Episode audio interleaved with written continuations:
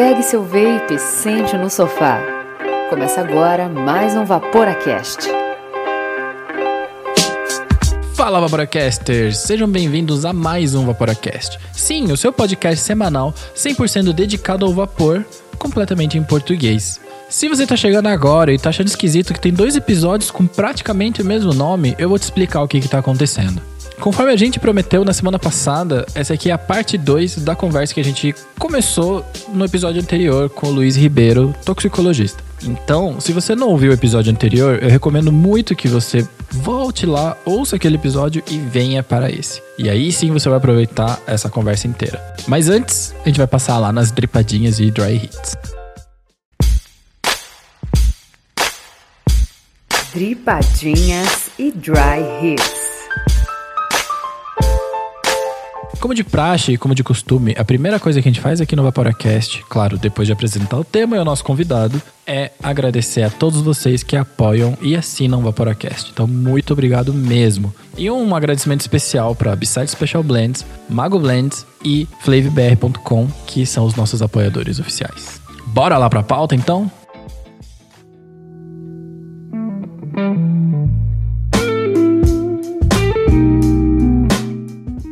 O que a gente gostaria de, assim, a nossa missão, a missão do Vaporacast, né, na, na, questão quanto ao cigarro eletrônico, porque existem diferenças, né? Existe uma diferença entre o que a gente considera como missão, né, de conversar sobre, explicar sobre, educar sobre, e existe também o todo o mercado de vape que já está implementado, que não necessariamente concorda com a gente, né? Tem gente que fala, tipo, não, galera, todo mundo, vocês aí deviam vaporar, porque foi mesmo... lembram que vocês queriam baratinho? Então vapora, porque, ó, é menos pior do que o cigarro. Então eu entendo a, a posição, né? E ainda mais quando você, né, especialista, né, que conhece do assunto, fala um negócio desse, eu também entendo, né, a precaução que você tem que ter, porque uma coisa é falar, não, como redução de danos, é 100%, é um negócio completamente lógico, né, a matemática tá feita e reduz, com certeza reduz, né? Não quer dizer que você seja a favor, porque você, como um acadêmico da área é, de saúde, né, você não pode chegar e falar assim, ó, oh, isso aqui é menos pior, mas nunca vai te dar nada. Fazer apologia ao uso, de repente é meio complicado. É, fazer apologia, defender, fazer apologia, e coisas são coisas diferentes, né? É, e mais assim, mais do que isso, porque,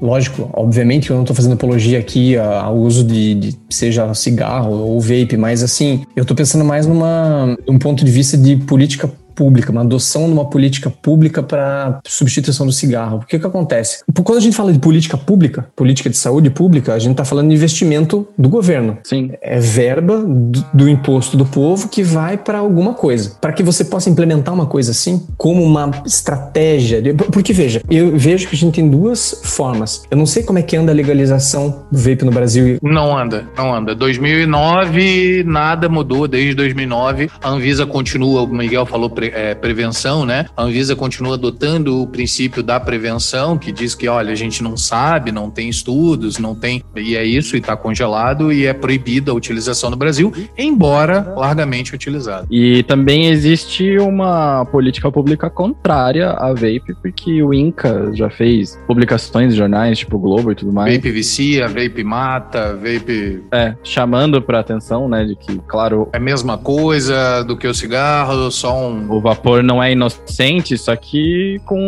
uns fake news assim no meio, sabe? É, atribuindo, por exemplo, o Evali, que foi aquele lance do THC com óleo, etc., pro vape de nicotina, tipo, colocando todos os malefícios dos dispositivos eletrônicos de fumar. É a mesma porque coisa. são N, como se fossem todos o mesmo, né? Isso para mim é a mesma coisa que você pega uma pessoa que usou um carro para colocar bomba e explodir um prédio, usou de carro bomba e você criminaliza, criminalizar o carro. Exato. Não se tem uma discussão séria. Essa é a questão. Os apelos da Anvisa são emocionais, são aos jovens. Ah, os jovens vão começar a utilizar porque a indústria tem sabores. É, mas eu acho assim esse argumento um pouco válido também. É, não... Tem sua força, com certeza tem sua força, né? Não, não, não. É de se pensar, mas assim, ele tem o lugar dele. Você não pode utilizar esse argumento, você não pode sacar essa carta para qualquer coisa. Ele tem o lugar dele e o peso dele. É. Você não vai deixar de legalizar por isso, com certeza absoluta. Isso, isso isso é uma coisa que entra na balança, que tem que ser levada em conta com certeza, mas que de longe não é o argumento e o objetivo, não é o peso principal. É, até que se fosse, né, o, o ingrediente e o sabor fossem as, as únicas coisas que as pessoas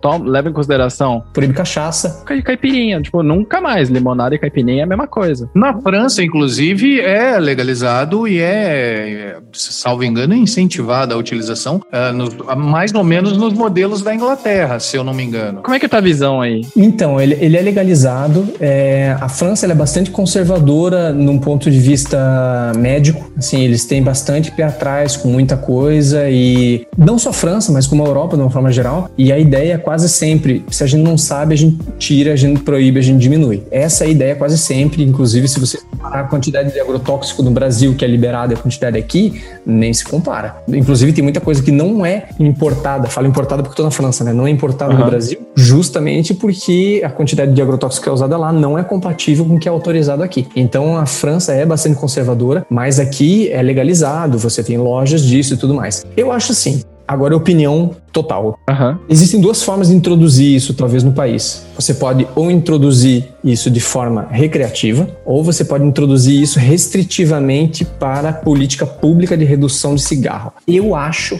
que isso tem que entrar como recreativo. Por quê? Porque se isso entra como recreativo, logicamente com uma restrição absurda de idade, com um controle enorme em cima e com regulamentação de produto. Primeira coisa, Concordamos. porque eu acho que isso como recreativo, você consegue. É muito mais fácil você controlar que isso seja usado como uma política de segurança do que o contrário. Porque se você autoriza só para política de redução, de substituição, vamos dizer assim, para que isso desvirtue rapidinho, e aí você vai ter um troço que vai estar contra a lei e tudo mais. Então eu acho que autoriza, até porque, tudo bem, a gente tá falando de precaução. E eu entendo o princípio da precaução muito bem, eu entendo qual que a ideia. Só que a gente não está falando, por exemplo, de vamos criar uma droga nova. Não é isso que está sendo feito. Sim. É basicamente um cigarro com menos substâncias. Seria tipo um super cigarro light, basicamente. Tipo isso. Então, se você colocar isso numa balança, eu, Luiz, opinião, acho que você não está levando em conta justamente essa ideia de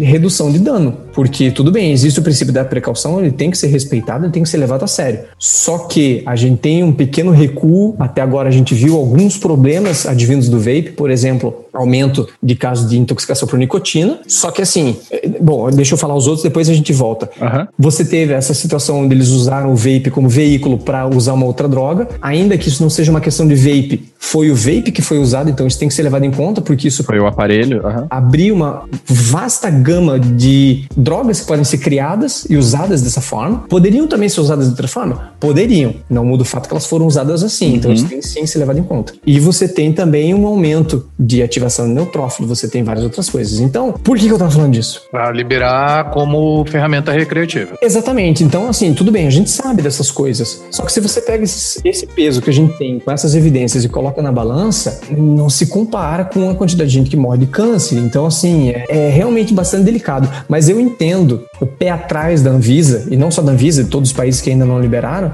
de não liberar. Porque a partir do momento que você libera alguma coisa sem a gente ter ainda um recuo necessário para saber exatamente o que, que aquilo vai causar, você tá talvez dando um tiro no pé e criando um problema de saúde público que pode aparecer daqui 10, 20 anos. Então, isso, e eu acho que isso entra muito na conta deles, o fato de existirem uma diversidade infinita de produtos. Então, é, você tem vários estudos mostraram que alguns produtos onde não era para ter nicotina tinha. Isso não me surpreende nem um pouco, porque se eles usam o mesmo maquinário, você tem uma contaminação cruzada, é igual glúten. Você vai ter mesmo. É. Você pega produto que é- é- não é para ter glúten, você examina e você acha glúten. Então, o problema é basicamente o mesmo. Então, assim, eu acho que devido aos danos que são causados pelo cigarro, eu acho sim que o vape deveria ter que ser aprovado numa situação talvez excepcional, com uma autorização de 5, 10 anos. Vamos ver o que acontece. Se der ruim, a gente bloqueia ou a gente renova isso. Eu não sei se isso é possível, mas eu acho que seria uma alternativa. Controle, controle, controle, controle em tudo que é essência e líquido. Não sei como é que vocês costumam chamar, mas o É, os dois. a a essência que você coloca lá. Eu acho que esse é o principal e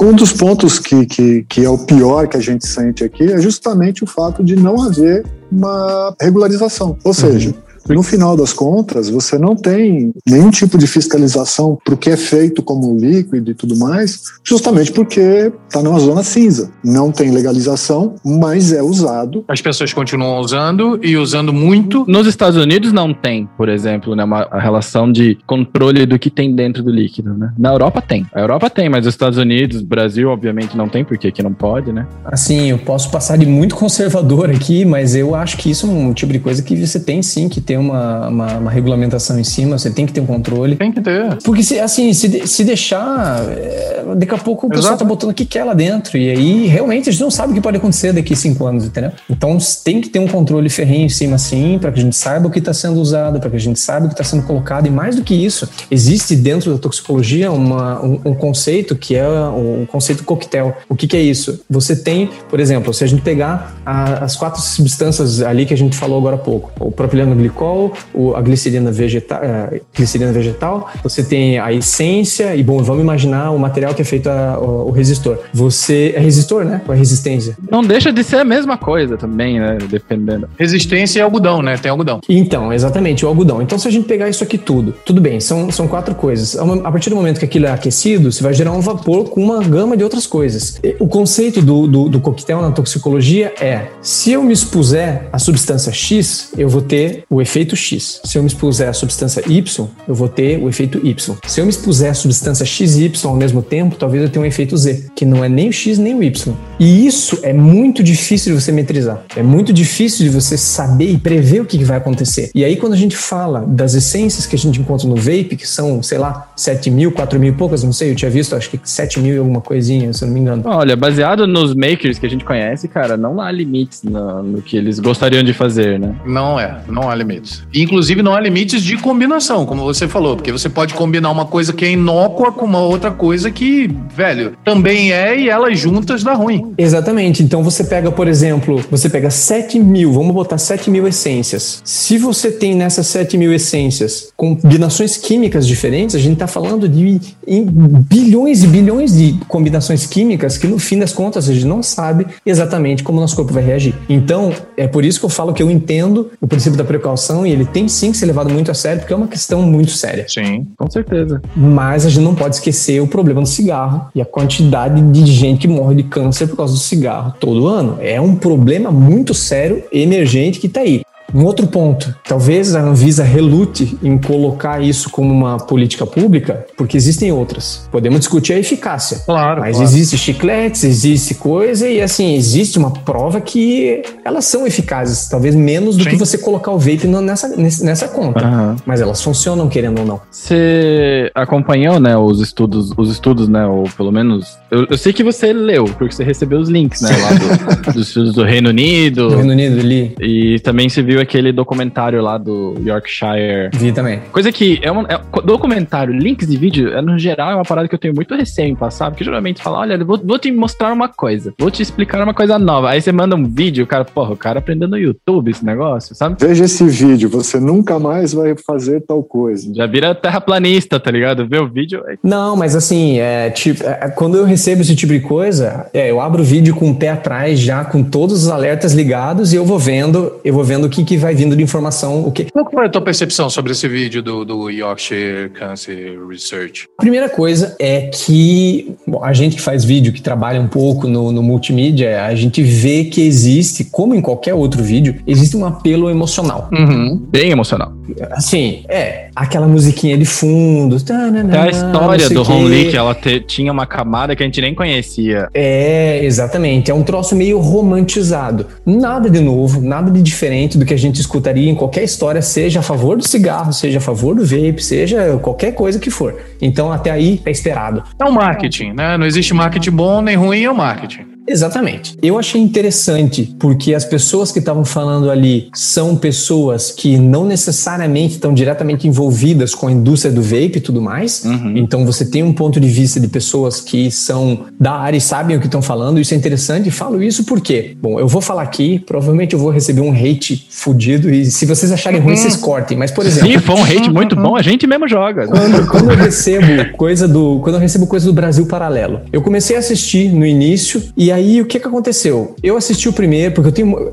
Como fiquei, eu não sei se o Ângelo tava ali quando eu falei, eu passei quase 10 anos no, no Exército. Então, eu tenho muito amigo que ainda é militar e tudo mais. Então, eles seguem Brasil Paralelo, me enviaram, e assim, eu fui assistir para ver o que, que eles estão falando e tudo mais. Uhum. O que me incomodou foi justamente o que eu tô falando para vocês. Muitas vezes, o vídeo era inteiro, por exemplo, eles falando, sei lá, sobre educação. Você não tinha um cara que trabalhava, na, que era professor, por exemplo. Com educação. Uhum. Eram uns caras completamente aleatórios que eu não sei o que, que eles sabem sobre educação, entendeu? Então era uma coisa meio tipo, tá, tudo bem, uma baita de uma produção, um troço super bonito. Tô vendo storytelling aqui, né? Não sei o que, que isso vale, entendeu? É uma, é uma história muito bonita. É a história certa? É real? Não sei. Porque quem tá falando é uma pessoa que não tem credibilidade, pelo menos para mim. É, a, além de não saber, você não tem muita segurança em, em dar ouvidos para o que ele falou. Cadê o paper? Cadê o resultado? Cadê o número que você citou, né? Então tem esse ponto, mas quando eu vi o, link que vocês me enviaram, assim, são pessoas que, bom, são pessoas da área, são pessoas que sabem o que estão falando e tal. Então é, eu, eu parei para escutar o que eles estavam falando, sabe? E assim, Aham. faz muito sentido. Discordo de algumas coisas,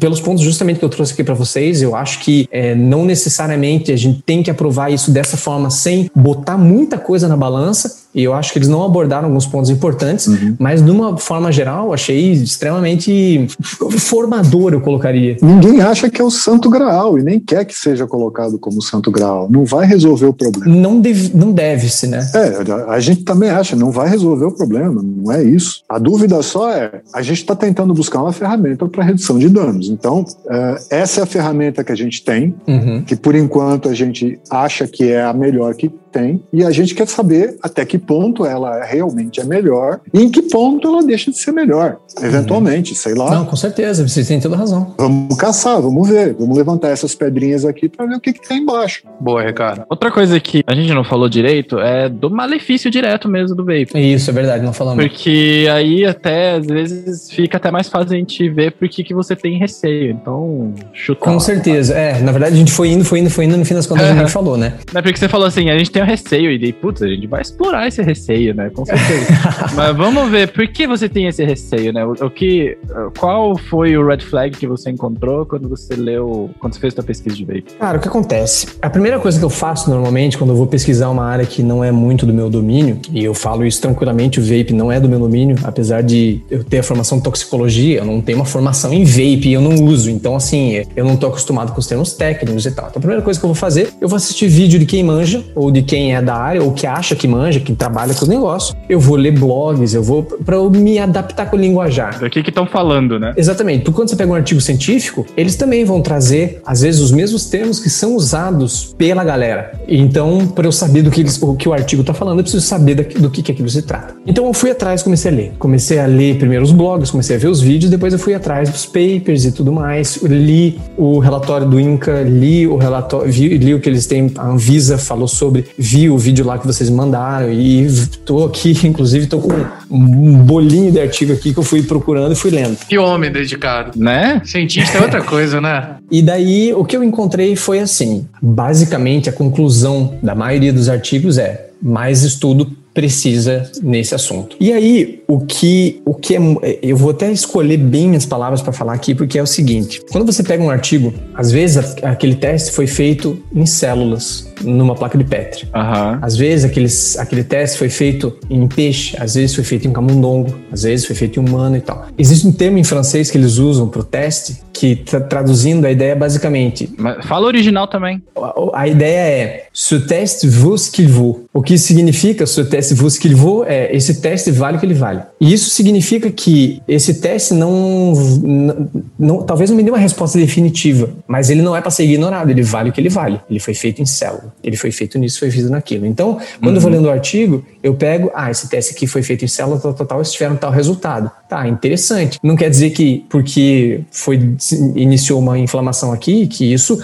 é válido no humano, eu já posso sair dizendo que é cancerígeno, por exemplo. Mas é uma informaçãozinha que você abre a gavetinha, bota talvez cancerígeno, foi cancerígeno em célula, cancerígeno em rato. Guarda na gavetinha, pega outro artigo. Então, é muito difícil chegar e bater o martelo para vocês falando, ó, é isso. Eu vou mostrar para vocês aqui as coisas que eu encontrei, a gente vai falar sobre, mas já digo para vocês, eu não tenho martelo batido sabendo exatamente o que causa e o que não causa. E é por isso Uhum. que eu tenho principalmente o pé atrás, porque eu não sei. Porque se você tivesse a noção de falar, olha, fazer A te leva para B, aí você poderia ter uma, uma posição, né? É, exatamente. Se fosse tão direto, então assim, eu tenho algumas coisas que eu fui lendo e fazendo aqui um, um resumo, mas já que tá no, no, a gente tá no momento. Manda as anotações. Eu achei esse artigo aqui interessante, ele saiu em. quando que foi? 2021, então é um artigo bem recente. Deixa eu mostrar, ver se vocês conseguem ler o título aí. Sim, que é basicamente o que é um alerta aqui, né? Basicamente, um alerta de cigarro, de vape com Covid. Basicamente. Então, o que, que, o, o, que, que o, o artigo traz? Lógico, a gente está no momento Covid, então, assim, isso faz com que muita pesquisa Covid comece a sair. Eles tentam relacionar tudo com Covid. Então, assim, nada Sim. surpreendente. Que a bola da vez é o Covid, né? É, o que é positivo porque você acaba aprendendo muita coisa, né? Mas, assim, isso também é uma informação que você tem que ter no cantinho da cabeça. É bom que estuda aí mesmo, que estamos precisando, né? Uhum. E o artigo, se fazer uma tradução, é basicamente a inalação crônica do aerosol de cigarro eletrônico altera o estado imune do pulmão e aumenta a expressão de ACE2. Não sei se vocês estão familiarizados. ACE2 é a enzima conversora da angiotensina 2, que é o receptor que o vírus usa para entrar na célula. Então, basicamente, o que o texto está mostrando, o que esse estudo mostra, é que uma exposição crônica ao vape aumenta a quantidade desses receptores, o que favorizaria uma entrada do vírus e aí você tem uma infecção, uma, um avanço mais grave da doença, vamos colocar assim. Teve um, não sei se você chegou a se deparar, vou fazer um comentário rápido, mas teve um artigo de que a utilização de cigarro eletrônico de maneira crônica facilitaria mais infecções ou você ficaria mais propenso a ficar gripado. Sim. Você lembra desse, Miguel? É muito parecido com esse aí, né? De repente é no mesmo, no mesmo sentido. Então, o que é, eu vi bastante em outros artigos, bom, esse artigo aqui do ACE 2, na verdade, o que eles fazem, eles expõem os camundongos durante 60 minutos o que é de se pensar também. Será que 60 minutos é uma coisa real? Não é? O dano contínuo, né? Também, né? Exatamente. Eles fazem algumas pequenas pausas, mas será que isso é fisiológico? Será que não é? É tudo coisinha que você fala, vou botar na cabeça sem desconsiderar o que eles estão apresentando. E isso foi uma exposição de um a seis meses e eles verificaram isso daqui. Então, lógico, como eu tava falando, não é uma coisa que você pode bater o martelo. Mas assim, será que não? Sabe como? E pelo simples fato de você ter essa dúvida, já é para você colocar o pé atrás, sabe? Porque talvez não, talvez seja só uma besteira e daqui um ano a gente vai fazer outros testes em ser humano e falar, não, isso aqui não tem correlação nenhuma, tudo bem, isso aqui funciona errado, não funciona em humano. Ótimo. Isso acontece todo dia. Ou então funciona naquele tipo de, de utilização, com aquele tipo de equipamento, ou com aquele tipo de nicotina, ou naquela temperatura. Exatamente, e aí é um ponto. Eu, inclusive, me deparei com um estudo que no subreddit de cigarro eletrônico eles colocaram não muito tempo depois desse teu aí. Era de um hospital que viu que tinha muitos pacientes que pediam para evaporar, né, lá dentro. E aí eles falaram, bom, já que tá aqui, vamos analisar e ver que que essa galera aí vapor, né, que que os vapor, como é que os vapors estão se comportando com covid, né? E é bem isso, né? Porque a parada de estudos, né, científicos, né, de papers e tudo mais é que é o que você falou, né? Aquele estudo vale o que vale. Aquele estudo lá é, é aplicado para aquela aquele caso específico, né? No caso do hospital, eles não é, com os pacientes lá que passaram por aquele hospital, eles não sentiram diferença nenhuma. Isso é uma coisa. Uhum. Isso não é um argumento contrário ao estudo que você citou falando sobre o aumento do AC2. AC2? Ace, Ace2, é. Ace2, né? E, é, e é isso que é importante de, de, falar, né? Um mostrou um aumento de AC2, né? De AC2. Outro falou que não dá nada. Um não bate o outro. Pois é, exatamente. São coisas distintas, né? É isso que é importante, porque rola muito, né, na divulgação científica, né? Nas revistas de divulgação científica, no meio e até no próprio momento que acho que a gente enfrenta como mundo, no qual tá todo mundo perdido e procura na ciência uma resposta. Não, e tudo é né? polarizado, né? né? Se não é o que você quer, tá errado. Exato. Perfeito. Exato, então é assim, pô, os caras fizeram um estudo no camundongo, botaram lá um monte de Xalt e, e, enfim, botaram eles pra evaporar. E deu esse estudo. Vape mata pessoas. Ou o contrário, é, vape salvou pessoas, né? No caso lá, tipo. Nossa, mas a, a divulgação científica, às vezes por revistas e tudo mais, é muito complicado, porque tem vários problemas aí. Às vezes você bota um jornalista e nem, às vezes nem é culpa do cara. Ele não, sabe, ele não sabe interpretar aquela informação. Ele só entendeu aquele pedaço, né? Exato, ele pega aquilo e ele extrapola que é uma coisa que, inclusive, a gente, todo artigo que a gente publica, a gente não consegue publicar se a gente faz extrapolação. Então, quando você vai escrever uma frase no teu artigo, você tem que estar muito atento ao que, que você está escrevendo. Porque você não pode fazer um teste no rato e falar que isso causa não sei o que no humano, por exemplo. Isso é uma extrapolação absurda, um cientista nem faria. Você pode conjecturar, você pode colocar, visto que a gente viu os resultados e que a superfície epitelial do animal não sei o que é parecida com não sei o que, pode ser que talvez é, é, é nessa linha, entendeu? Você não pode fazer é o que a gente chama overstatement se você faz o contrário. Pisando em ovos o tempo inteiro e leva uma semana para escrever uma frase. É. Eu vou dizer que esse é um dos motivos que me afastou da área acadêmica, sabe? Eu entendo total. Desse lance de ter que pisar, você não pode escrever uma frase. É, senão você já volta. Sem, você não pode, olha, mas esse negócio é redondo. Não, esse negócio é redondo. Esse negócio é dado observação, vive vovó, é, é. lido, medido, é redondo. Beleza, né? Pois é, então assim, ele tem, lógico que isso tem a sua, tem o seu valor, né? Porque faz com que a ciência seja rigorosa e você não, não tenha sub ou superinterpretações. Mas a ciência, ela não é feita de um estudo. A ciência é feita de um conjunto de estudos que são feitos é maravilhoso, ao longo, né? do, ao longo do tempo. Sim, é maravilhoso. Que são feitos ao longo do tempo. Alguns estudos são mais bem feitos, mais bem desenhados do que outros. Alguns estudos são, são ruins. Você tem estudo ruim que é publicado e você tem que. E aí você tem que ter um recurso científico para ler aquilo e falar: Isso aqui é um estudo lixo. Eu não vou me basear nisso aqui joga fora. Só que você tem, às vezes, a revista, sei lá o que, que vai pegar aquilo e falar: Ó, oh, e aí isso, isso espalhou no WhatsApp e desculpa o vocabulário, aí fudeu. Para você depois voltar atrás e explicar que focinho de porco na tomada, ó, você vai ficar um tempo ralando naquilo. O melhor exemplo para mim é a medida do, da temperatura na, no, no pulso. No punho. Cara, isso surgiu de uma fake news que o termo, que o medidor de temperatura fazia sei lá o que com a tua glândula pineal. Nossa. E agora todo mundo só mede no lugar errado que é no teu punho. Não, e ainda rola aquela, não, mas se deu ruim, não, fica ali na sombra um tempinho, tenta de novo. É, não né? faz o menor sentido. Você, você tem essa. A gente tem, às vezes, quase dois graus de diferença entre o teu punho e tua testa. E isso surgiu de uma fake news. E o, te, o, o termômetro, ele, ele não emite nada, ele capta, ele só, ele, só, ele só capta. Cara, eu não sabia. Eu não, eu não sabia, eu achei isso extremamente esquisito da primeira vez que a pessoa quis medir no meu pulso, tanto que eu fiz assim com a cabeça pra pessoa medir. Aí ele, não, não, no pulso. Eu falei, ué. De uma hora para outra isso mudou e foi justamente por causa disso, porque as pessoas falavam: "Não, eu não quero, eu não quero na minha testa, porque vai estragar minha pineal, é no E aí começou a ser feito assim e hoje em dia quase só é feito assim. É válido medir a temperatura, porque você vai medir a temperatura para ver se a pessoa está com febre. Para ela estar com febre, ela já tá Ela já tá ruim. Nossa, já tá contaminada e espalhando vírus há muito tempo. Quer dizer, será que é válido? Não, não é válido.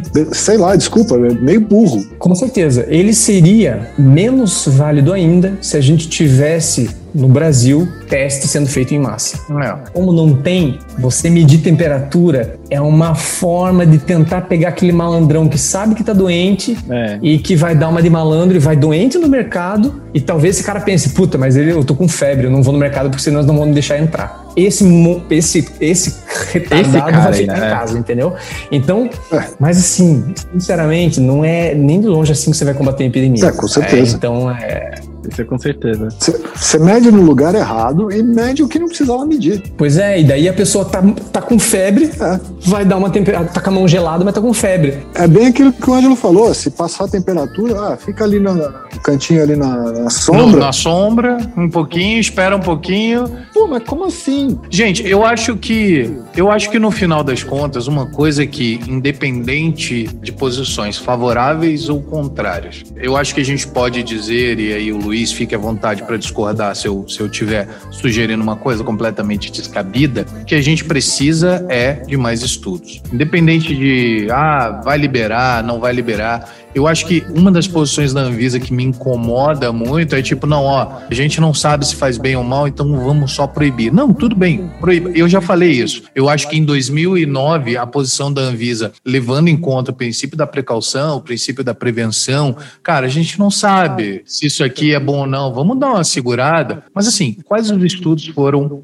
feitos no Brasil? Algum desses estudos que você encontrou são do Brasil? Não. Pois é. Aí nós temos excelentes pesquisadores, você é um deles e você sabe disso. Nós temos como fazer e conduzir estudos aqui, mas isso não parece ser um problema. Talvez não seja um problema para a Anvisa, talvez não seja um assunto relevante. Para a gente é, para a gente é uma coisa interessante, é uma coisa que a gente gostaria de ver sendo estudada, porque uhum. ah, isso os jovens vão começar a utilizar. Cara, a gente precisa de um país mais educado, a gente precisa de informação, a gente precisa de educação. Existem N possibilidades que a gente tem do que jogar com a dicotomia só do aceito, não aceito, é bom, é ruim. Isso pra gente não faz o menor sentido. E o próprio lance, né, que você fala, putz, tem que, né, se fosse liberar, né, Luiz, você comentou, putz, faz um teste então, não sei se pode fazer, né, mas hipoteticamente, né, libera cinco anos, põe algumas regras. Ah, Nova Zelândia era proibido, eles proibiram e depois liberaram, conduziram estudos dentro do país para ver como é que funcionava e liberaram depois. Liberaram de novo. Então, assim, porque várias das coisas que a gente tem em comum, das nossas precauções em relação ao vape, que a gente tem em comum, que é o que, que tem dentro do líquido, quem que tá usando, onde que tá vendendo, para quem está vendendo, tudo isso daí, né, são controles que só existem depois que ele for regulamentado, que for liberado, que for, né, de alguma maneira, porque o que a gente tem hoje é não pode.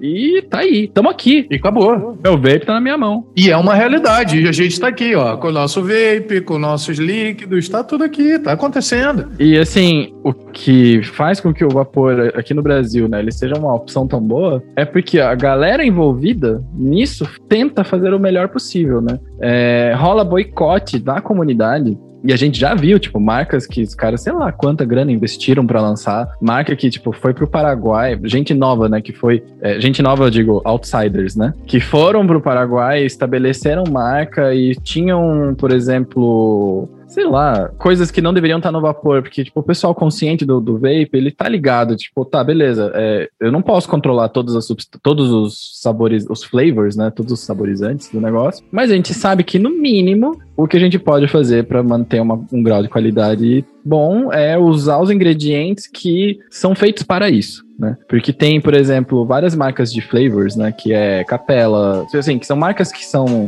originalmente de produtos alimentícios que fizeram uma linha de saborizantes para vape, né? Que aí não tem açúcar, não tem nenhum óleo, não tem coisas, e tentam diminuir as questões de, do diacetil que poderia se, é, se formar durante o vapor, que são, para quem ouve a gente manja de, de receitas, né? Que são aquelas flavors que são com DX, né? Que é sem o diacetil. Então é assim, todos os limites quanto qualidade de produto, ela é feita única e exclusivamente por parte de quem produz. E a gente tem sorte de que os caras aqui sejam bacanas e usem coisas que são para, porque como a gente tá no mercado irregular, eu não gosto de falar negro, né? Eu não gosto de falar mercado negro, porque mercado negro aí parece que a gente é mais irregular ainda.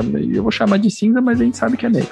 né? No nosso mercado negro, é, a gente depende da boa vontade dos outros. Sim. Nada impede de que uma marca de juice, em vez de utilizar glicerina grau USP, use glicerina de mercado, glicerina não vegetal, coloca lá e acabou. E aí vai dar uma merda fodida, o pessoal vai ter vale e aí acabou. É um outro problema que você tem no, no, no país. Né? né? Então, assim, o controle, todas essas coisas, a gente quer, tá ligado? É assim, queremos regulamentação. A galera quer pagar impostos, a galera quer botar o pessoal que trabalha com eles no laboratório, tipo, querem registrar a galera para ganhar dinheiro, para não perder, né? Tipo, tem, tem, toda uma cadeia produtiva, tem toda uma cadeia de produto, tem todo um negócio que espera poder colocar limitações, até para propriamente expandir a venda, né? Imagina, sei lá, os caras que só vendem mocado, que nem vendem mocado, né? No Brasil, cara, se você for, se você andar na rua aqui no Brasil, você acha, né? Você vai encontrar na, com a mesma abertura que vende aí.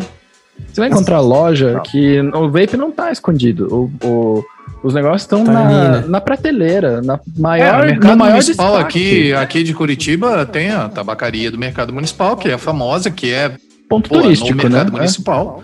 Como é que vocês sabem, tá. por exemplo, quando vê uma lojinha assim, é, vocês têm algum controle para saber se, por exemplo, aquele, aquela resistência ela é feita com metal X ou Y, ou às vezes. É, né? Será que tem como os caras trocarem isso? Como é que é o negócio, vocês sabem? É, quanto aos líquidos, assim, tem, tem lojas, né, que vendem coisas falsificadas mesmo, assim, isso, isso rola, né? É, o pessoal, a galera que tem página no Instagram e tudo mais, tenta alertar a galera a não comprar um produto falso, por exemplo.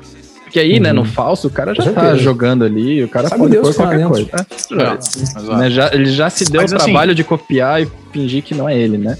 Então, Pois é. assim, é, existe um controle de comunidade, existe um controle de a gente saber, por exemplo, que certas marcas não estão disponíveis em qualquer lugar. E o engraçado é que Uhum. são marcas nacionais, ou seja, é, por exemplo, Beside, que é um parceiro nosso, que é daqui de Curitiba também, é, ele é um cara que ele leva muito a sério os produtos dele. Tipo, ele realmente acha que o líquido que ele tem é o melhor do mundo. Então, porque ele trabalha com esse afinco. Então, ele não deixa com que pessoas ou revendedores ou coisas esquisitas, sabe? Essa galera esquisitinha que vende coisa falsa. Uhum. Ele não deixa que o produto chegue lá porque ele não quer se misturar com essa galera. Mas não existe fiscalização, não existe nada além comunidade. Pois é, isso é muito delicado, porque eu me pergunto como que a galera que desenvolve esses produtos, é uma pergunta bem sincera, como é que eles têm um controle de qualidade? Porque, por exemplo, se você vai fazer uma análise de um produto desse, você vai fazer, você vai passar num HPLC, HPLC, por exemplo, você vai fazer uma cromatografia, depois você vai fazer uma espectro- espectrometria eh, de massa, você tem várias formas de fazer isso, mas normalmente são equipamentos caros, são equipamentos que você não encontra em qualquer lugar, mas são os equipamentos que te garantem que naquele teu produto você vai ter aquilo e você não vai ter contaminantes, você não vai ter outras coisas lá dentro. Você não tem dúvida do que tá ali. Seja lá o que for, pelo menos você sabe o que tá lá. É, então eu me pergunto como é que a galera que desenvolve tem esse controle. Miguel tem essa resposta. Assim, não tem. Não tem esse controle, né? O controle, ele é feito... O controle de qualidade e tudo mais, ele é feito até onde a pessoa, o produtor, consegue fazer, basicamente. Você compra determinadas marcas, você compra de determinados fornecedores que você sabe que, ou quer acreditar que, né? Literalmente a autorregulamentação. Exato. É uma autorregulamentação, porque se a gente, se qualquer criador de conteúdo bate, o- fica sabendo de alguma coisa esquisita que tem em tal juice, os caras apontam, botam red flag, todo mundo e boicotam, né? Uhum, ah, tá certo. Porque, por exemplo, ó, é, a gente tá no mercado negro, já que já falamos, já falamos. a gente tá no mercado negro, então é, o que que impede, literalmente, né, de um produtor fazer o juice no tanque? né? Eu sei que essa, uma frase dessas já deu polêmica na comunidade Vapor, mas é, é verdade isso. O que que impede alguém de fazer um, um juice no banheiro, tá ligado? Um banheiro sujo, ou fazer um juice no laboratório limpo, bonitão? Sim, com certeza. é literalmente a boa vontade do cara que produz, né?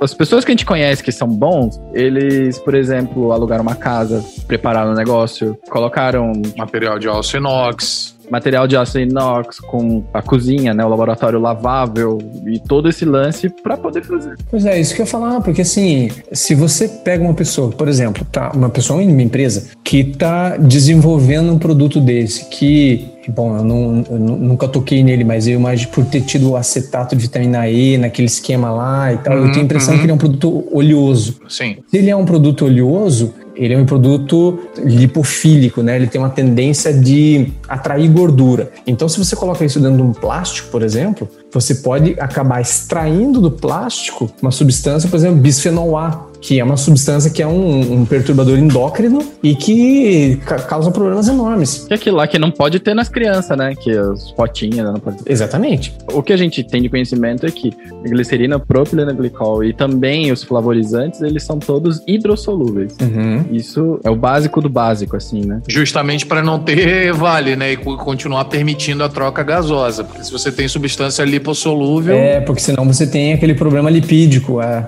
Isso. Aham. Mas justamente, assim, não há nenhuma agência, porque não tá liberado. Então, se quisesse aparecer uma marca e colocar acetato de vitamina E, ela ia colocar. Porque, pelo que a gente tava lendo e tudo mais, né, é, assim, até pelo lance de lógica, mesmo o que aconteceu no E-Vale nos Estados Unidos, porque lá, beleza, foi cartucho de THC. Uhum. THC é liberado lá. Porém, nos estados onde aconteceu esse negócio, não era. Então, era sim um contrabando barra mercado negro. Nunca que, assim, isso também, voz da minha cabeça. Nunca que, na minha opinião, um cara que faz um produto falsificado, ele quer que as pessoas morram, porque, Não, ele não ia imaginar que ia dar esse problema. é, vão querer ganhar dinheiro, né, daquela boquinha por um bom tempo. E esses caras foram na ignorância. Não, com, com certeza leram alguma coisa, buscaram. Ah, não, acetato de vitamina E não dá nada e tal. Beleza, não dá nada. Se você ingerir por via digestiva, né? Não por via respiratória. Foi a merda toda que deu. Mas é um risco que tem quando a gente tem pessoas que não são qualificadas, e não é nem querendo botar pau em, nos juice makers daqui, né? Mas eles não têm como fazer um estudo, né? Então eles vão no achismo. Às vezes ele nem sabe. A nossa sorte é que o pessoal aqui é muito bem informado, tá ligado? As marcas grandes de juices nacionais, essas que fizeram sucesso, elas fizeram sucesso por um motivo mesmo, porque eles fizeram todo o investimento para fazer um produto que se a vigilância sanitária for lá, provavelmente não iria interditar, né? Provavelmente ia falar assim, ó, Se fosse regulamentada, né? é, tá te faltando extintor, hum, essa lâmpada vai ter que trocar, sabe? Mas eu conheço alguns laboratórios que são tão bons quanto qualquer, é, tão limpos quanto uma cozinha industrial deveria ser. Uma cozinha industrial quando limpa, né? Não no fim do dia. É, mas isso é, é o mínimo, né, cara? É o mínimo. Pensa. E infelizmente não é o que se encontra sempre. E aí, é, quando, a gente, quando a gente começou a entrar no assunto do que, que encontra dentro do vape, que a gente pode falar se vocês quiserem, é muito difícil justamente bater o martelo dizendo o vape é tóxico porque ele tem isso. Porque você tem uma infinidade de vape, de essência, que às vezes é produzida, sabe Deus aonde, sabe Deus como. Então, às vezes, você encontra uma substância, mas não é uma regra, entendeu? Não só uma infinidade de essência, como a gente também tem uma infinidade de algodões, existem algodões de tipo diferente e uma infinidade de fios diferentes que a gente pode utilizar, né? Inclusive um fio que é basicamente banido da comunidade, algumas pessoas usam, outras não. Titânio. Titânio. Ah, mas o níquel, o níquel também. O níquel é a mesma. é- sabe quando a mulher às vezes usa, o homem, usa bijuteria e começa a ter reação, começa a ter bolha? tem- Isso é o níquel. Porque você tem basicamente uma. O níquel entra em contato com a tua pele, você tem ali alguns macrófagos que começam a sair, ele pega aquele níquel e ele faz um estardalhaço. Cara, eu adorei a tua interpretação de macrófago. Eu nunca tinha visto um macrófago tão bem representado. Obrigado. Eu tô, tô esperando a medalha do Oscar. A comunidade Ela é cuidadosa. Mas nem todos os Vapors estão dentro da comunidade, né? É isso, né? Pois é. Então, esse, esse também é um ponto, porque assim, tudo bem, a gente tem, de dia, talvez a maioria das pessoas que começam a usar vape, elas entram nesse mundo, é, é como se fosse um pouco a aviação, assim. O cara começa, daqui a pouco ele sabe o nome de todos os aviões, não sei o quê. É. O vape é um pouco assim, o cara começa a conhecer todas as peças, o que, que é melhor, ah, isso aqui vai fazer mais fumaça, menos, isso aqui é pior, é melhor, não sei o quê. Então isso é bom, porque ele acaba cruzando com essas informações do tipo, não, não posso usar uma resistência de níquel, de titânio, porque, porque não é bom. Às vezes ele nem sabe explicar por quê, talvez a maioria das vezes, mas assim, ele sabe que não é indicado, então ele não usa. Isso é positivo. Só que você não pode, pensando como governo, né, pensando como política pública, Sim, claro, claro. não pode deixar isso na mão de quem produz. Por várias questões, justamente porque você não sabe qual que é a intenção daquela pessoa. Às vezes a intenção última e total daquela pessoa é ter lucro. E nesse momento, como o Ângelo falou, ela vai de repente trocar a glicerina vegetal por qualquer outra merda. E aí,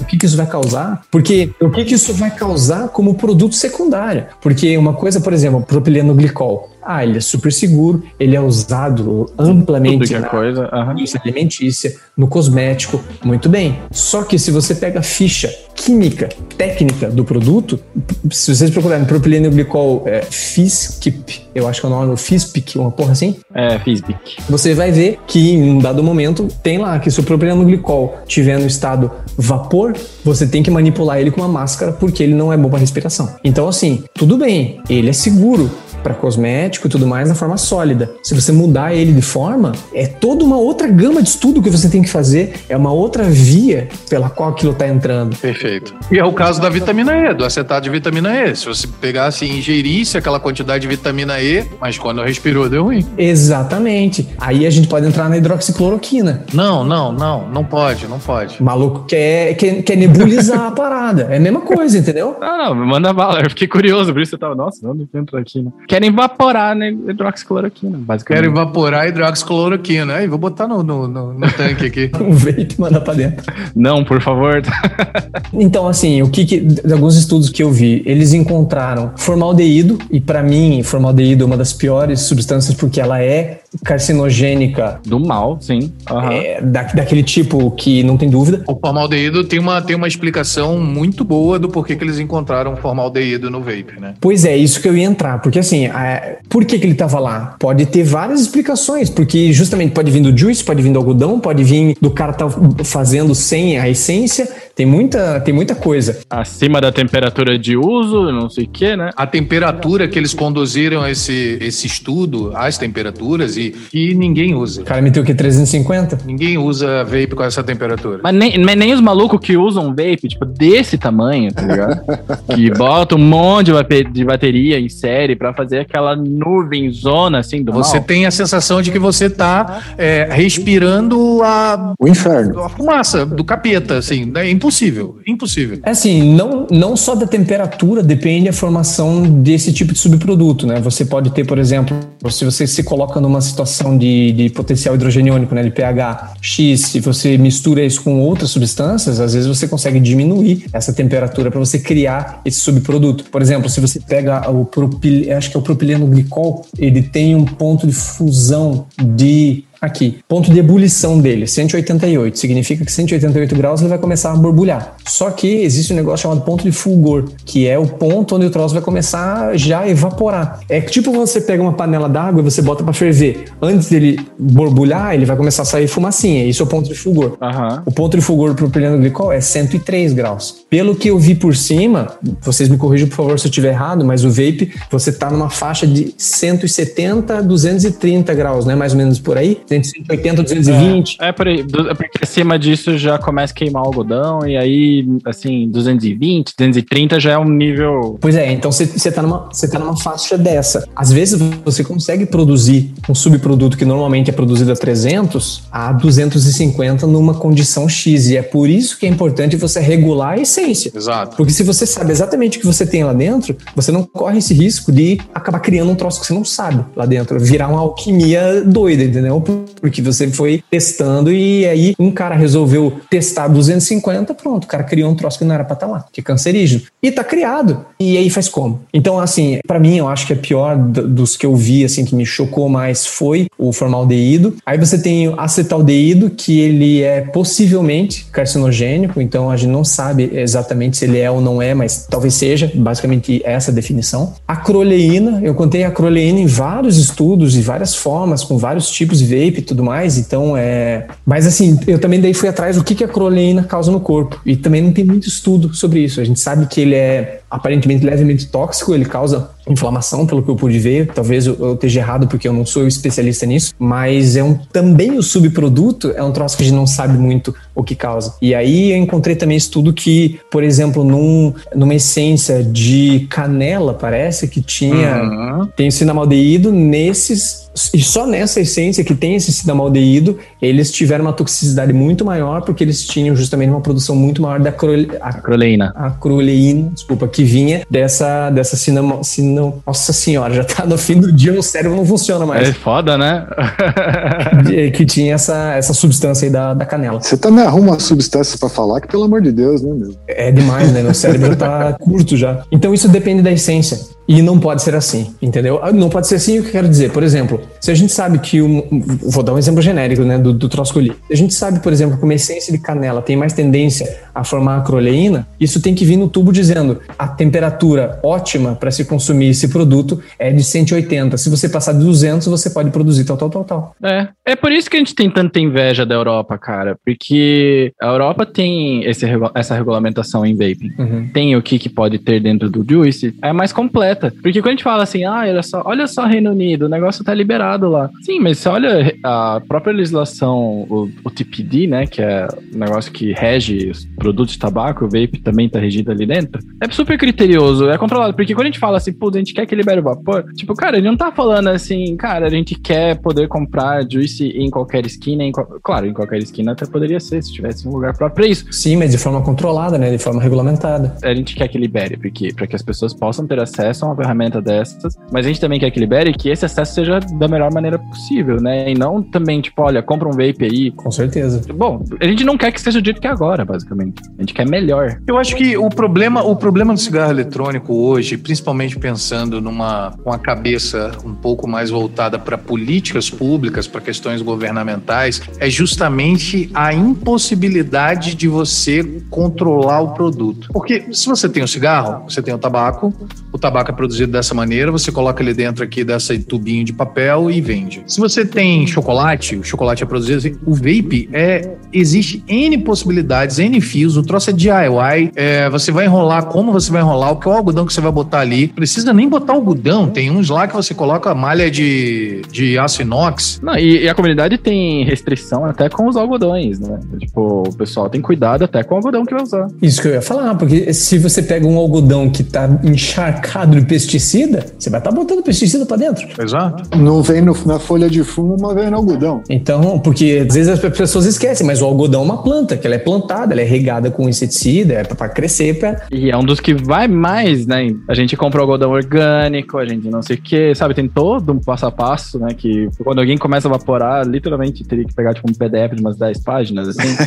Mas se, se fosse um produto fechado, um sistema fechado, de repente seria muito mais fácil. Ou pelo menos, sei lá, olha, você quer vender? Tá, beleza, vem aqui, traz os números, traz os estudos, tá? E a gente vai ver o que, que é possível. Porque eu acho que não é um mundo lelê, né? Falando um português bonito assim. Traz a tua receita, vamos ver se dá pra fazer. Ah, não, libera o vape, o vape é bom, o vape é legal, vai lá. Mas, cara, a gente precisa realmente tentar chegar num denominador comum. E eu acho que é por isso que eu falei da Anvisa que não há estudos sérios, não há uma proposição séria, não há o diálogo. Porque é só não. Não e acabou. Cara, não, peraí, vamos. O que que pode? O que que poderia ser interessante como ferramenta para você oferecer? Não, ó, você vem cá, seu fulano, beleza, tá aqui no SUS? Tá, beleza, então tá. Você quer parar de fumar? Olha, então existe o BUP, o bupropiona, sei lá, esqueci o nome do negócio. Você tem o chiclete, você tem a goma de nicotina, você tem o adesivo, você tem abstinência, você tem terapia, você tem aqueles sementinha que bota no ouvido, a acupuntura, meditação. Cara, você tem o vape também.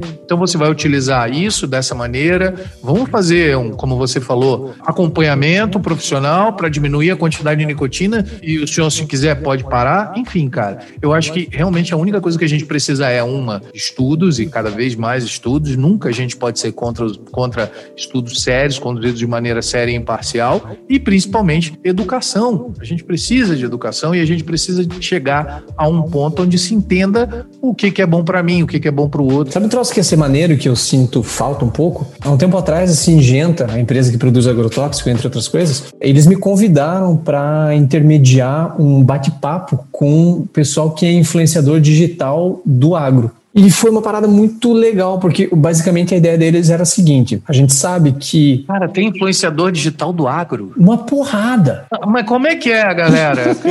Tem na engenharia elétrica agora também, cara. Tem em tudo que é lugar. Tem até toxicologia que eu tô encabeçando. é, pra você ver, tem, tem tudo. O, e daí o que, que- o que, que os caras fizeram? Todo mundo sabe que agrotóxico é necessariamente vinculado com veneno, um troço que faz mal. É um. É, é a mesma coisa da- nicotina e o tabaco, entendeu? Tá no inconsciente coletivo que aquilo é um troço que faz mal. O que, que a Singenta fez? Sabendo que são os youtubers, né, os divulgadores, não vou dizer divulgador científico, porque tem gente ali que não é ciência, os youtubers, como são eles que vão falar com o público, são eles que estão interagindo com a grande massa, eles falaram, bom, vamos, convi vamos convidar essa galera para eles fazerem a pergunta para nós. Pergunta do tipo, cara, isso aqui faz mal ou não faz mal? Pergunta básica, assim, sabe? Daí o que, que eles fizeram? Eles me chamaram como sendo um intermediador neutro, justamente. Legal. Eu era o cara que tava lá justamente para não parecer, eles não saírem com a impressão do tipo, ah, mas a Singenta tá falando isso porque são eles que vendem, tipo, eles têm interesse que É óbvio, né? Aham. dizer que o troço faz super bem. E eu tava lá justamente para fazer isso. E assim, foi um bate-papo muito maneiro, foi muito proveitoso, porque muitas dessas pessoas que eu acompanhei lá, eu fiz podcasts depois, a gente manteve amizade, e assim, é uma, é uma coisa que mudou a perspectiva de alguns, e alguns que saíam vendendo que agrotóxico é veneno e mata, eles viram que tudo bem, aquilo é um produto químico, ele é tóxico, até porque aquilo foi feito para matar praga, para matar mato, então aquilo mata, aquilo é um veneno. Nicotina, inclusive, é um agrotóxico, dizem. Nicotina, inclusive, é, um, herbicida, é um inseticida. E, e, então, assim, tudo bem, ele tem esse lado, essa importância toxicológica que tem que ser dada uma atenção muito especial para isso, mas não é só isso. E tem toda a questão, tá, por que, que a gente usa isso? Dá para substituir por outra coisa? Então são perguntas que foram vindo. Seria muito legal se a Anvisa, por exemplo, fizesse um troço assim. A Anvisa pega os técnicos deles, os especialistas dele, vão abrir para a galera do vape, para justamente eles falarem, tá, a gente viu esse, esse, esse artigo, a gente viu que no Reino Unido tá assim. Por que que não faz assim? Porque às vezes a Anvisa vai falar, olha, a gente tem acompanhado, a gente tem feito isso, isso, isso,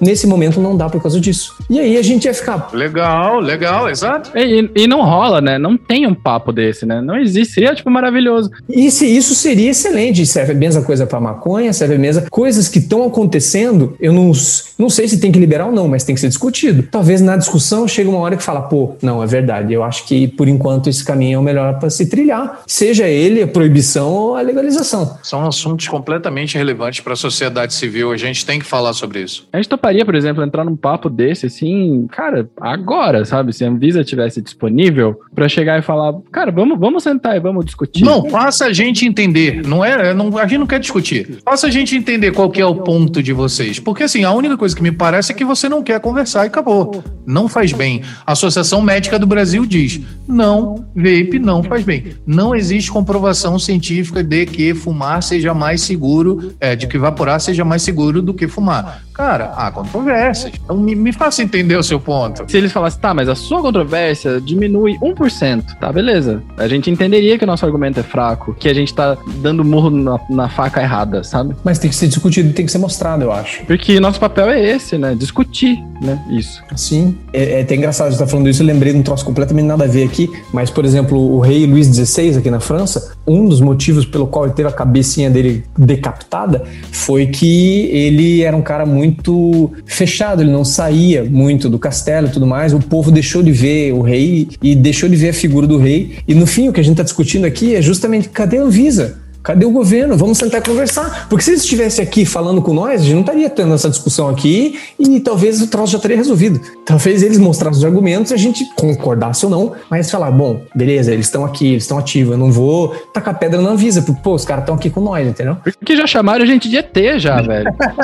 Isso foi foda. Isso é bizarro. E assim, é, bom, de tudo que a gente falou aqui até agora, eu, principalmente como toxicólogo, não estou de forma alguma defendendo o negócio, porque como a gente está falando desde o início, existem muitas coisas que tem que prestar atenção, mas não dá para descartar o fato de que... Ao invés de perder o braço, perdeu um dedo. É, pega um cientista qualquer, dá pro cara um vape, dá pro cara um cigarro e fala, testa isso aí, em, sei lá, em rato, nas suas células, testa isso no, no, no que você quiser, faz uma análise aí para ver todas as substâncias que tem dentro, faz o que você quiser. Uhum. Cara, não tem como o cara chegar falando, ó, é, os dois são tão perigosos quanto. O cara vai falar, cara, esse cigarro aqui é um troço que isso aqui é extremamente tóxico. Esse aqui, ele é tóxico, mas tá, tipo, tá aqui. E aí, beleza, com essa informação você pega a discrepância de que o cigarro é legal e o vape não. Então, isso é delicado, porque assim, apesar de, óbvio, entender a, qual que é a complexidade e a importância de você legalizar um negócio, você não pode esquecer que você tem um troço que é legalizado que é muito pior. E você não vê uma discussão de vamos proibir isso aqui então. Mas eu entendo também a, a questão pública de uma substância que já é tolerada e que já está estabelecida, né? Proibir o cigarro é uma coisa quase que impossível. É criar um motim. Não, é quase que impossível, mas o Brasil,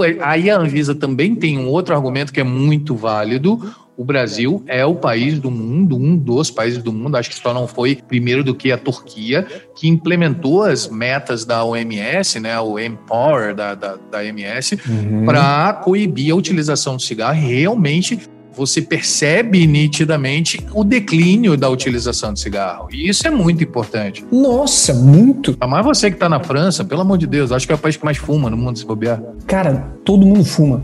Você passa na frente de escola, todo mundo fumando, cara. Jovenzinho, assim, a galera deve ter 14, 15. E o pessoal fumando sem parar. E aí eu vi. E lembrei de todas as propagandas que eu assisti na TV, coisa que às vezes a gente não vê, mas existiu uma regulamentação das propagandas. Aquela coisa de não pode mais ter mulher pelada, né? Mulher dançando de biquíni, não sei o quê. Você não pode mais ter o caranguejinho. Não, não, não aquela Sim. parada da Brahma, porque atrai a atenção da criança, então isso foi proibido. Toda. Isso da cerveja, né? Do álcool, mas a, com o cigarro foi a mesma coisa. E teve uma campanha pesadíssima em cima pra justamente é, limitar o fumo e é, estimular as pessoas a pararem de fumar. Isso ficou enraizado no brasileiro, porque aqui, quando um cara sai fumar, geral sai junto e vai todo mundo fumar. No Brasil, se um cara fala, vou ali fumar um cigarro, provavelmente vai ter um ou dois que falar, cara, você fuma, larga essa merda. Pô, para com essa porra. É. Exatamente. Então isso é uma cultura extremamente positiva, Sim, se for sim. ver. No fim das contas, lógico, o cara tem o livre-arbítrio dele, ele fuma o que ele quiser. Só que todo mundo sabe que faz mal. E existe uma pressão em cima pra pessoa parar de fumar. No fim das contas, isso é muito bom. Porque não parece um contrassenso, cara. Porque assim, pra mim, a- o, o cigarro eletrônico, às vezes, ele é como se você pega. é, vou, nossa, eu vou longe na minha comparação, tá?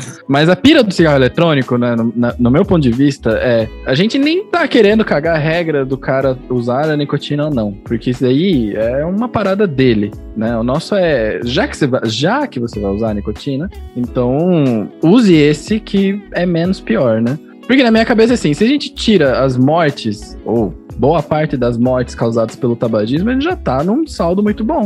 É como se a gente tivesse, tipo, uma cerveja que o cara bebe, fica cozido, mas não bate o carro, tá ligado? Nossa Pô, senhora. é, Sim, sei sim, lá, sim. botamos um GPS, essa cerveja é ligada no seu carro, você vai beber pra caramba, você- porque é, álcool é a maior causa de acidente, a- é a maior causa de acidente de trânsito, né? Então, é, é é exatamente a mesma coisa. A gente tá pegando uma substância que ela já é aprovada, o uso já é aprovado Uhum. no Brasil e já é, tem, existe discussão sobre? Existe, né? Mas o uso já é aprovado no Brasil e é adotado pela população. O que a gente quer tirar é tentar tirar o máximo do potencial Destrutivo, né? Da, nocivo da substância. Da substância não, do produto, né? Porque a substância em si não, não Uhum, já está comprovado que não é. Sim. E seria maravilhoso que essa, essa legislação, essa regulamentação, ela fosse amadurecendo. Por exemplo, Canadá. Canadá, ele tem uma regulamentação muito similar à regulamentação que rola aí na Europa. No Reino Unido e provavelmente na França também, porque é a União Europeia, né? Canadá, recentemente, essa semana,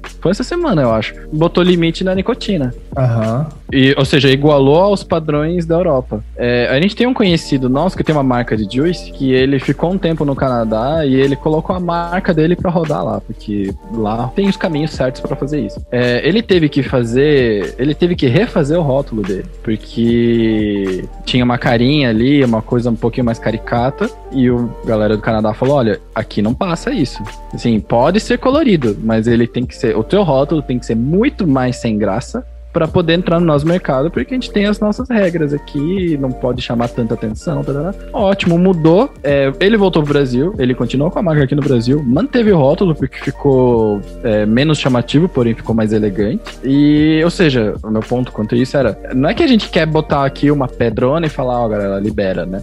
É tipo, bota aqui e vamos ajustando esse caminho, né? Vamos fazer o carreirinha, depois a gente fecha a estrada, sabe? Claro, com o melhor que a gente possa fazer, né? Mas, tipo, vamos deixar com que essa ferramenta seja acessível. E aí a pessoa pensa no planejamento, né? O que a gente, como comunidade Vapor, claro, a gente não é a única, a gente usa muito a, a bandeira de comunidade Vapor, né? Mas existem, a comunidade é feita de N pessoas, né? Sim, sim. a galera já faz esse trabalho na falta de outra pessoa que faça, de, de falar com a pessoa. A galera manda mensagem pra gente, fala, cara, eu fumo, eu, é assim, tá foda, não consigo parar, eu quero, estou pensando em entrar no vapor, o que que você me recomenda, né? A gente não deveria ser essa pessoa que recomenda pra ela isso, né? Sim. A gente não deveria ser. A pessoa poderia, deveria poder chegar numa loja ou algum lugar feito para isso, ir lá e conversar com a pessoa, porque Com certeza. experimentar coisas, né? Porque assim, o meu sogro é um fumante, ele fuma três carteiras por dia.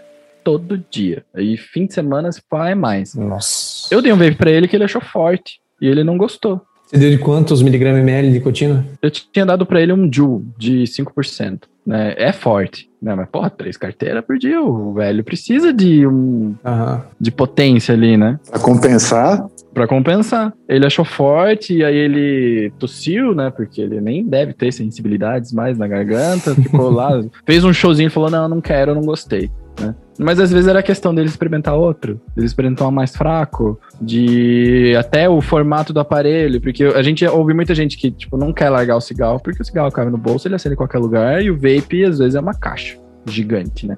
Com bateria, com coisa que tem que levar. Então, um caixotão, né? é que, sabe, o que, a gente, o que a gente queria apenas era regras claras para poder liberar o uso no vapor, ou para a gente poder recomendar o uso no vapor, o, o vapor exposição clara do que, que isso vai fazer, de quais são os impactos que tem isso para o nosso corpo. E a gente foca muito na comparação com o cigarro, claramente, porque o nosso público é feito de pessoas que saem do cigarro e vêm para o vapor, né? Sim, é uma comparação bem justa. Porque, claro, né, é bem isso que você falou, se a gente comparar qualquer coisa com o cigarro, essa outra coisa vai perder em danos, né? Não, exatamente. Até tinha feito um... Naquele roteiro mesmo, eu não sei se as meninas chegaram a colocar aquilo no vídeo, mas eu também fiz na verdade, aquele vídeo era uma comparação entre o cigarro tradicional, entre o narguile e o cigarro eletrônico. E o cigarro, de longe, é o pior. Ainda comparando com o narguile, que tem uma quantidade absurda de monóxido de carbono, que tem uma quantidade absurda de um monte de coisa, é, principalmente o volume de fumaça que aquilo gera é enorme. Ainda assim, o cigarro consegue ganhar. É, o narguile dá, por conta dessa monóxido de carbono, imagino eu, dá aquele barato a mais, né? Aquela queda de pressão, que a galera do narguile nem gosta, porque muita gente vem e pega um vape e fala, nossa, esse aqui parece um narguile, só que não me dá aquele... Nossa, né? A a narguile é complicado. Cara, tem muita coisa que eu gostaria mais de perguntar, mas aí eu ia ter que voltar muito, e o bom, o ruim de não ter uma pauta é você perder a oportunidade de fazer determinadas perguntas, que aí depois você fala, puta, podia ter perguntado.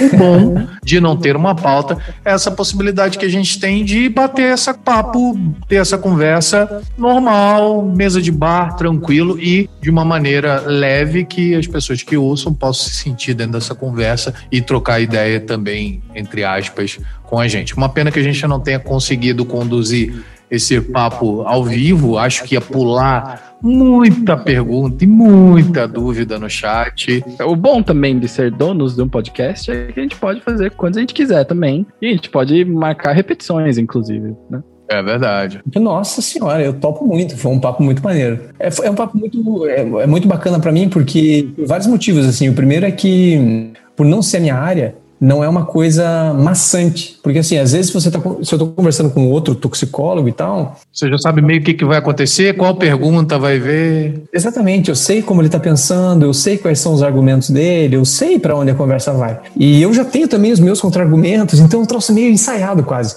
Quando é com uma, uma, uma, galera que eu não sou da área, vocês trazem coisa que, me, enquanto vocês estão falando, eu estou pensando em coisa que eu nunca parei para pensar antes, entendeu? Então uhum. isso é muito legal. Nossa, acabei de pensar, inclusive, que uma vantagem do vape em relação ao cigarro é que bituca de cigarro causa incêndio. Vape não. Acabei de pensar. E polui pra caramba também, né? Tudo bem, o vape pode explodir, mas. Sim.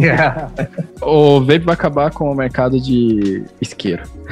É. Aqueles biquezinhos lá que custam pila, não vai mais. Não, mas isso é muito legal. E então esse é o primeiro ponto. E o segundo ponto é que eu tô conversando com. E, inclusive, foi uma das razões por eu ter aceitado vir falar com vocês. Vocês não são pessoas fechadas, justamente. Porque às vezes eu recebo convite, e daí eu, lógico, eu vou dar uma olhada no material da pessoa, ver mais ou menos qual que é o. Qual que é o fio condutor da, da conversa, como é que ela pensa mais ou menos. Onde que eu tô me enfiando? Exatamente. Tem vários ali que eu falo, cara, não vou não vou, porque eu sei que se eu falar as coisas que eu falei aqui para vocês, por exemplo, a pessoa vai. Vai se exaltar. E na hora vai se exaltar e aí vai ficar ruim.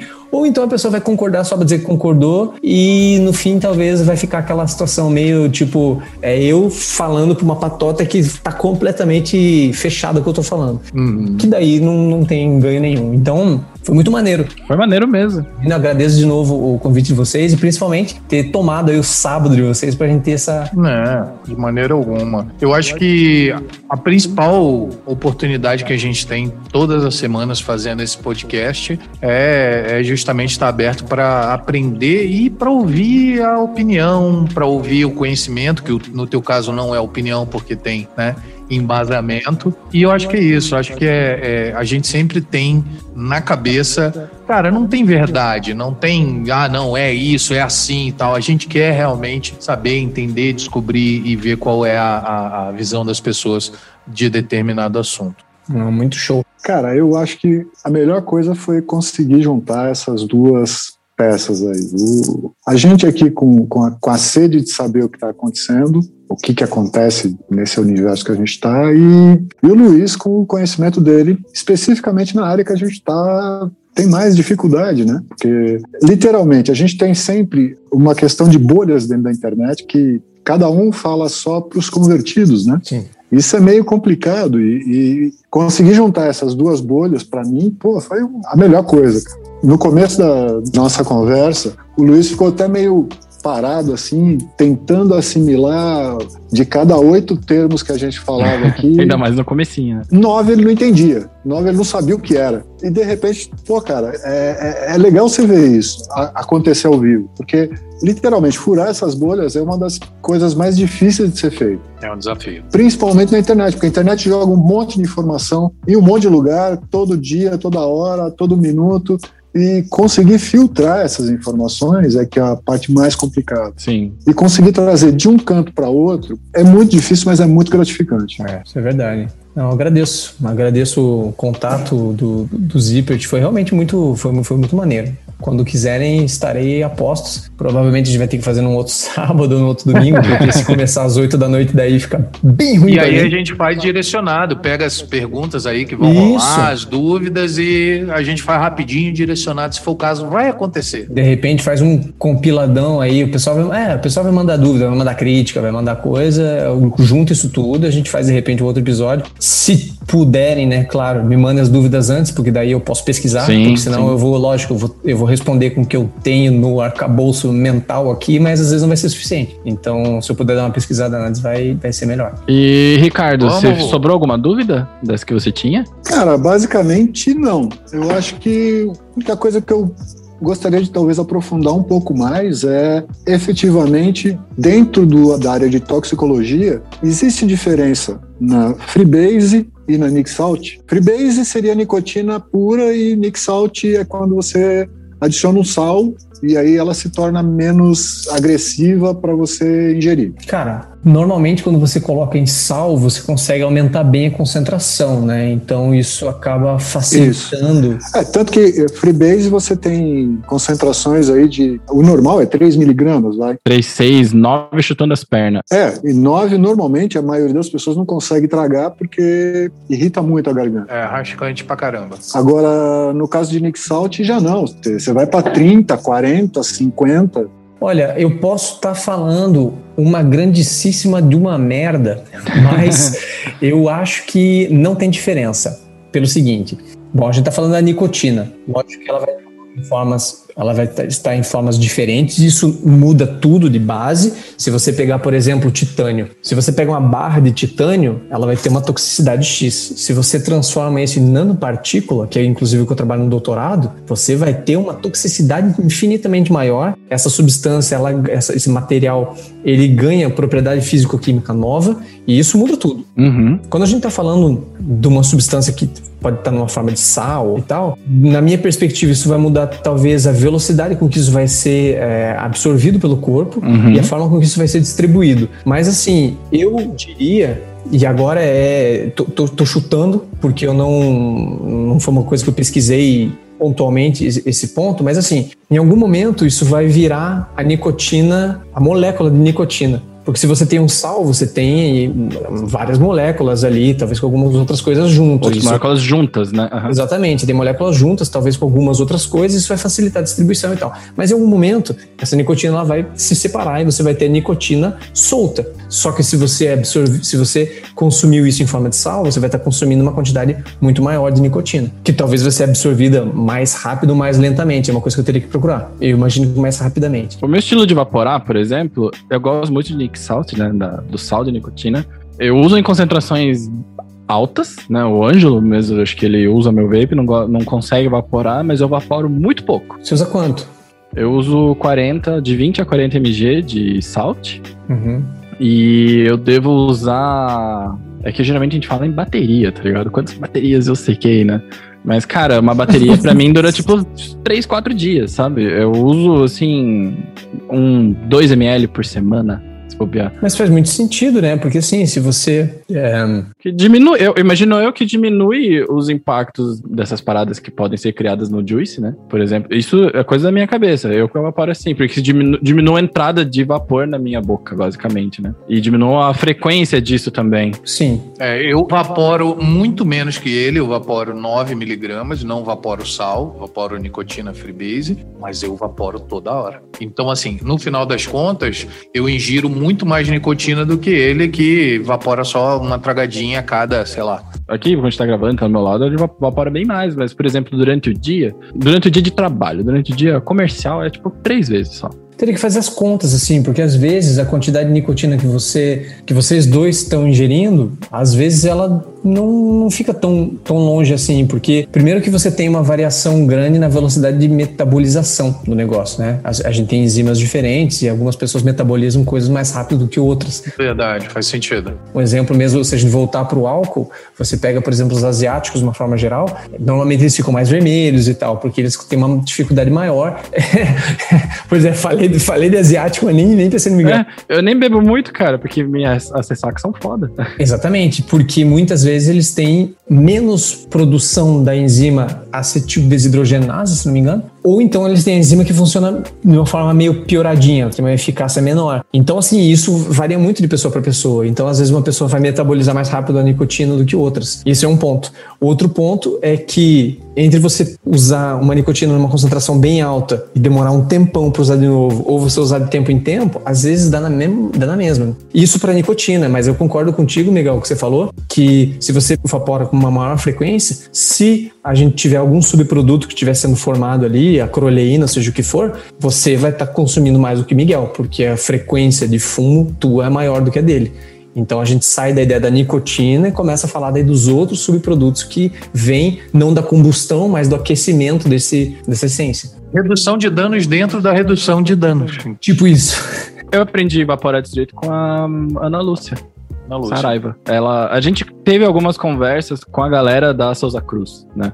Sobre hum, vaping, sobre etc. Maneiro. A gente não vai entrar agora porque é longo, a gente pode guardar isso aí pro próximo. Né? Porque daí a gente pode fazer um V3 aqui, né? Um Vaporacast, indústria e você, por exemplo, seria bem legal também. Pá, seria maneiro. Até para saber o que, que eles esperam, né? Ou pelo menos o que, que eles contam pra gente que esperam do vapor, né? E uma diferença. É, mas assim, quando a gente diz teve uma conversa com a indústria, na realidade a gente teve uma conversa com uma farmacêutica que trabalha para a indústria de tabaco uhum. e que é líder da parte de pesquisa da Souza Cruz. Então a gente conversou com a Ana Lúcia Saraiva, que é cientista nessa área, só que ela trabalha para a Souza Cruz, né? Mas vamos, vamos aprofundar mais mais depois, não hoje. Não, com certeza. depois sobre salt e tal. Mas a gente pode chamar eles para conversarem com a gente também. Isso. Vaporadas finais.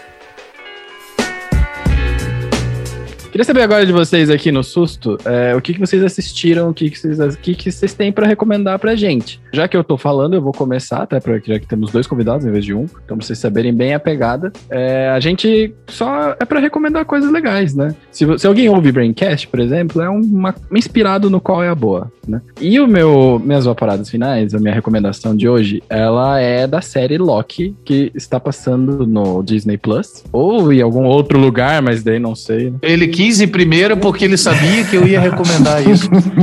ah, eu falei semana passada, mas eu vou usar a recomendação porque teve, teve novos desdobramentos. Eu estou louco para ter pessoas para conversar sobre isso. Então, essa recomendação ela é completamente egoísta porque eu só quero trocar ideia sobre depois. Boa. Então, é, eu quero recomendar, vou recomendar três coisas, porque eu sou convidado, então eu vou abusar do meu direito de recomendar coisas. É isso. Vou recomendar uma série, vou recomendar então duas séries, na verdade uma série documentário, uma série que eu assisti que eu gosto de tudo que é exploração espacial e tudo mais, mas eu gosto quando tem um pezinho na realidade quando o troço não viaja muito. Então, uma série que eu assisti, eu achei bem bacana. Saudades Interestelar. É, uma série que eu assisti, achei bem bacana foi a série Away, que é basicamente a história da gente, da gente, raça humana, tentando fazer exploração de Marte, todos os, os perrengues. Então, isso se cruza muito com as coisas que a gente tem hoje em dia de informação, com tudo que está evoluindo da SpaceX e tudo mais. Então, é uma série bem bacana. O documentário que eu assisti sobre o planeta Terra. Normalmente, quando eu comecei a assistir esse, esse documentário, foi um troço meio do tipo, tá, vou ver mais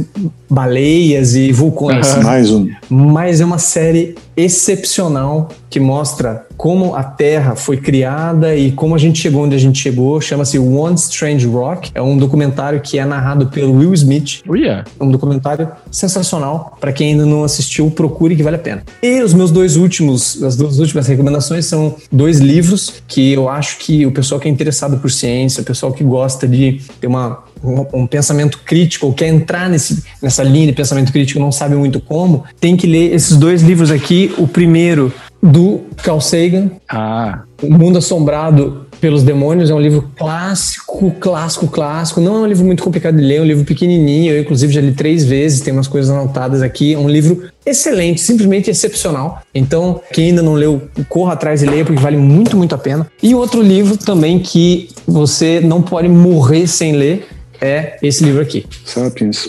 Livro Sapiens, do, ah, do Harari. Só não precisa ser em francês, né?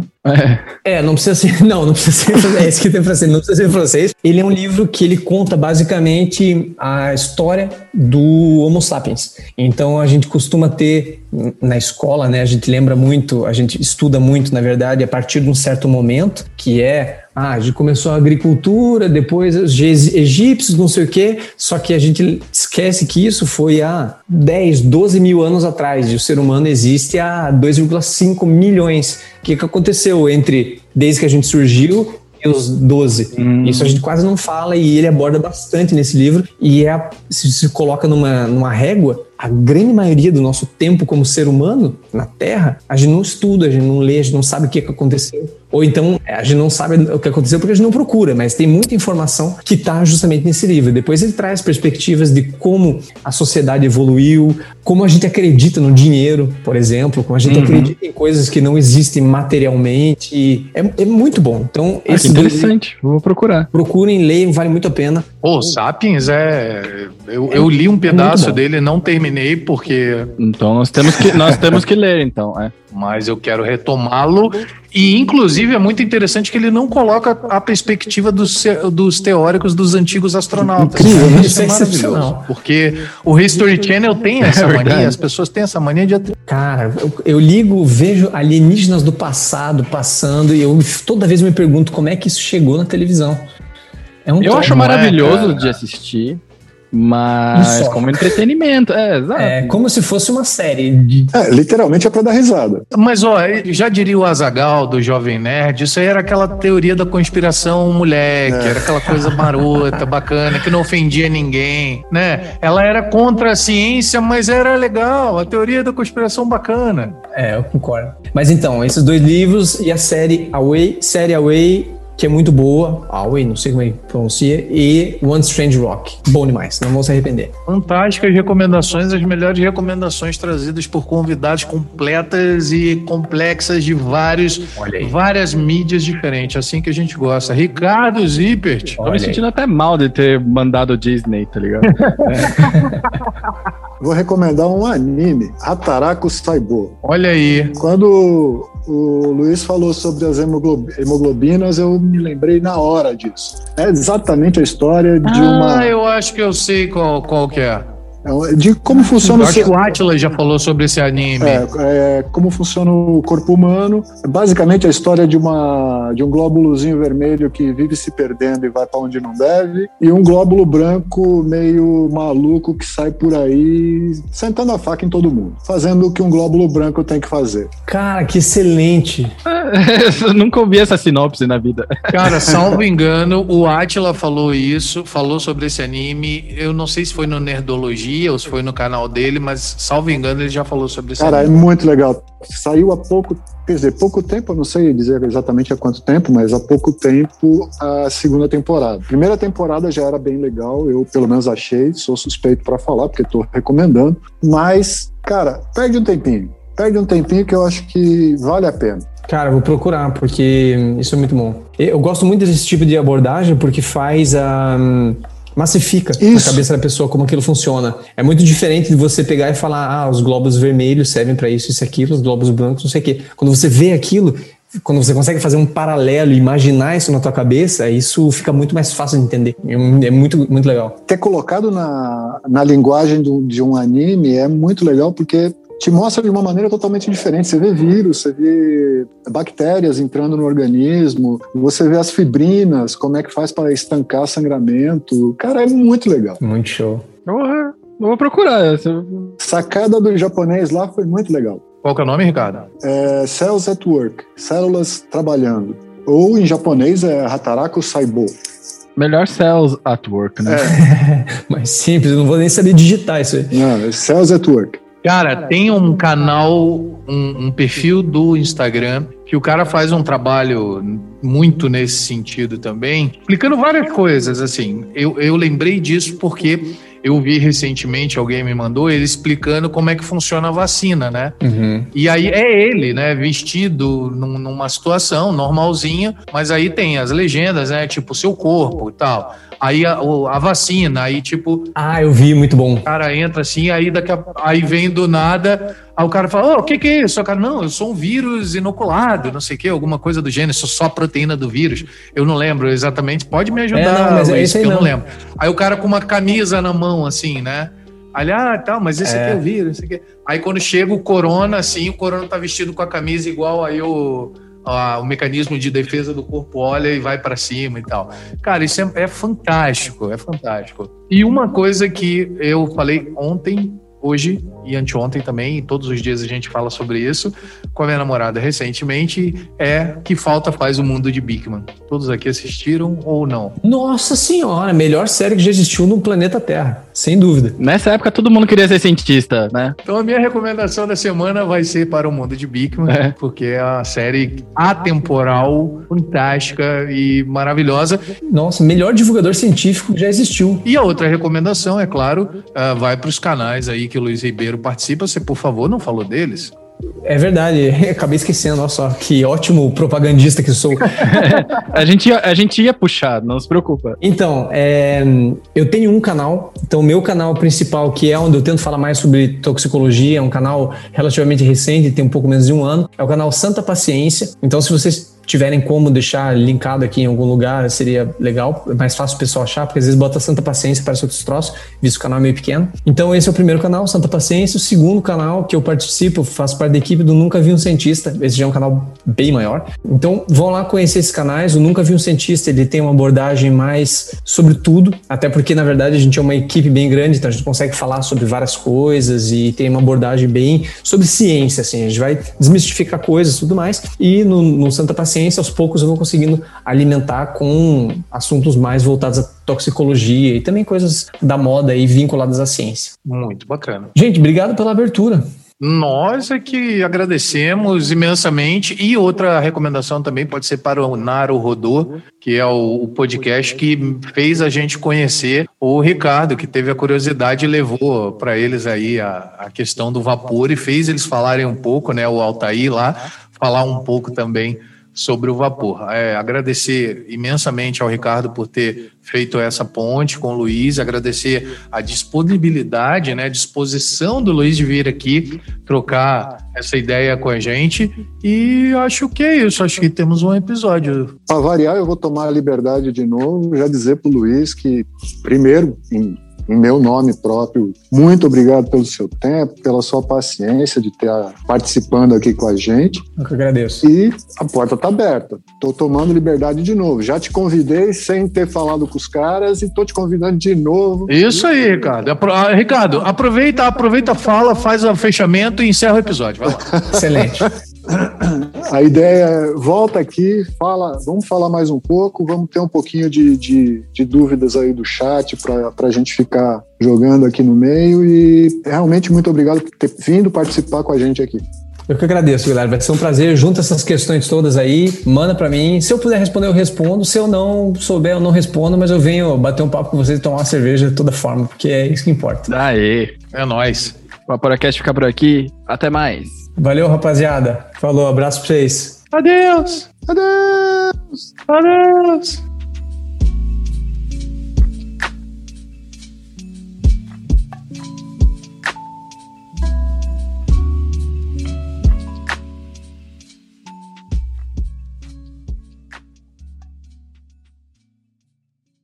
Eu acho que a gente pode tanto dar como bater mais uns 5 minutos de papo. Eu não sei como vocês já estão prontos. Aí eu, eu não nasci pronto, né? Daquele jeito. Eu, é, eu ia dizer a mesma coisa, eu, eu já nasci pronto, tá tranquilo por mim. Hum. Sabe? Chegou atrasado e fala que nasceu pronto. claro, justamente por isso, porque eu posso me dar o luxo de chegar atrasado por motivos de eu já tô pronto, eu não preciso me preparar. Advogado não muda. É que ele vai, ele vai usar, né, de, alguma, de algum argumento, né, para para manter a razão, né? para manter a, aquele ditado lá que é melhor ter paz do que ter razão não se aplica a advogados, né? É melhor ser alegre que ser triste. É, isso é verdade. Isso aí já é um clássico. Este podcast foi editado no Estúdio Papaya. Saiba mais em opapaya.com.br.